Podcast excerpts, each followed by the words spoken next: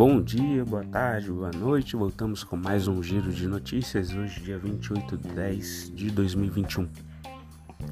Lembrando que as notícias aqui veiculadas não são recomendações de compra, de venda ou análise, mas notícias disponíveis na grande mídia.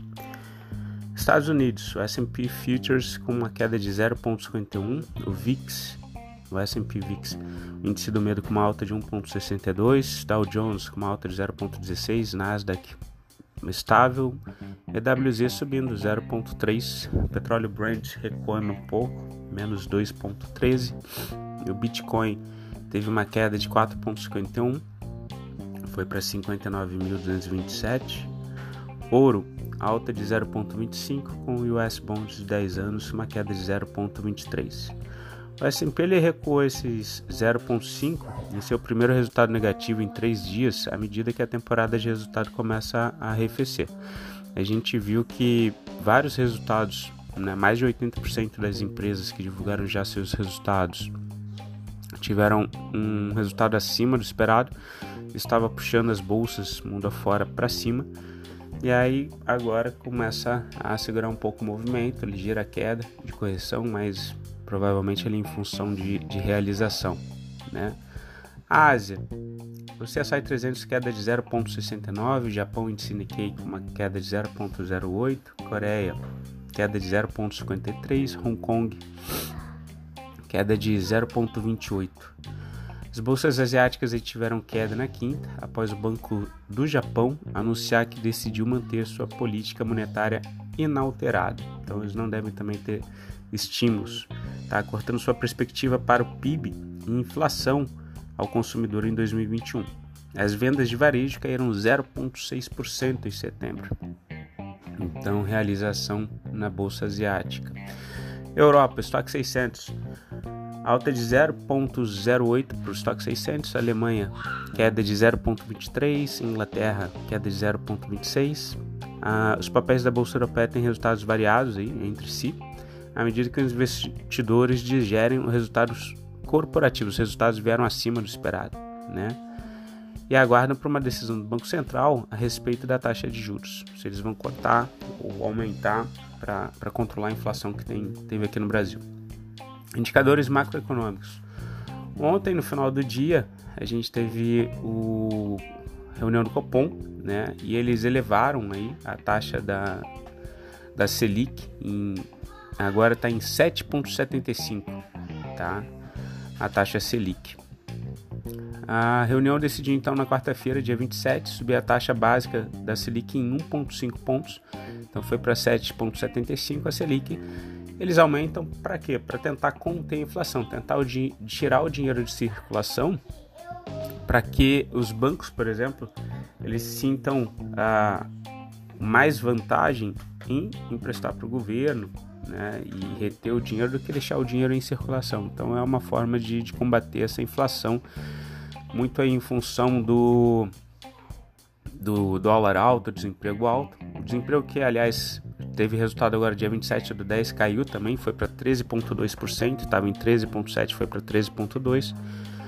Então é uma forma, então, a Selic de controlar essa inflação. A questão é, isso também deve diminuir um pouco o PIB. Se você tira o dinheiro de circulação, o dinheiro não está sendo utilizado ali, é, que foi a estratégia né, de você fazer muita injeção monetária no mercado é, 2020 e 2021, é, isso está alinhado uh, com um, então uma menor injeção de dinheiro no mercado, né, e isso provavelmente vai uh, confirmar aquela previsão do Bacen para 2022 de queda do PIB.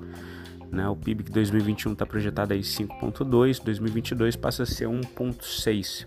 Então a bolsa provavelmente no primeiro semestre, vamos acompanhar.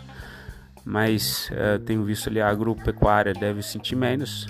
O PIB cai de 2,7 para 2,1, o crescimento deles anual. E principalmente aquelas empresas exportadoras, porque a gente tem um dólar de câmbio ali de 5,3 para 2021 e 5,39 para 2022. Em relação à bolsa brasileira, a gente teve o Ibov uma queda de 0,05 e o dólar uma alta de 0,81. Tá. Noticiário corporativo. A Aliar informou que a proposta da MAN Asset Management que gerencia fundos ligados ao empresário Nelson Tanuri, é, vai adquirir até 240 milhões de ações ordinárias da companhia. Agro 3, empresa de agronegócio, uh, bons números. A Brasil Agro informou que irá distribuir aos acionistas dividendos ao valor equivalente de 2,62 por ação. Bradesco, Gerdau e Magazine Luiza. Estudo realizado pelo Boston Consulting Group, denominado The Leader's Path to Digital Value, concluiu que a Gerdau, Banco Bradesco e Magazine Luiza são as organizações que mais avançaram digitalmente. Tá? RADL, Raia atualizou hoje a sua projeção guidance para abertura de 269, 260 novas lojas em 2022. Um plano anterior era de 240. Então, a Drogazil com planos aí fortes de expansão.